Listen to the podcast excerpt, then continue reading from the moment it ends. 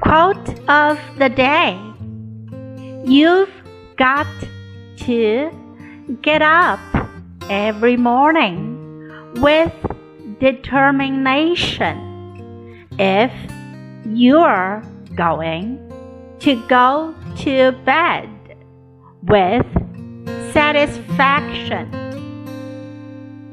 By George Lorimer. 如果你想要在上床睡觉时对这一天感到满意，你就必须每天早起时充满决心。You've got to get up every morning with determination if you're going to go to bed with satisfaction. Word of the day determination. Determination. 决心、果断、坚定。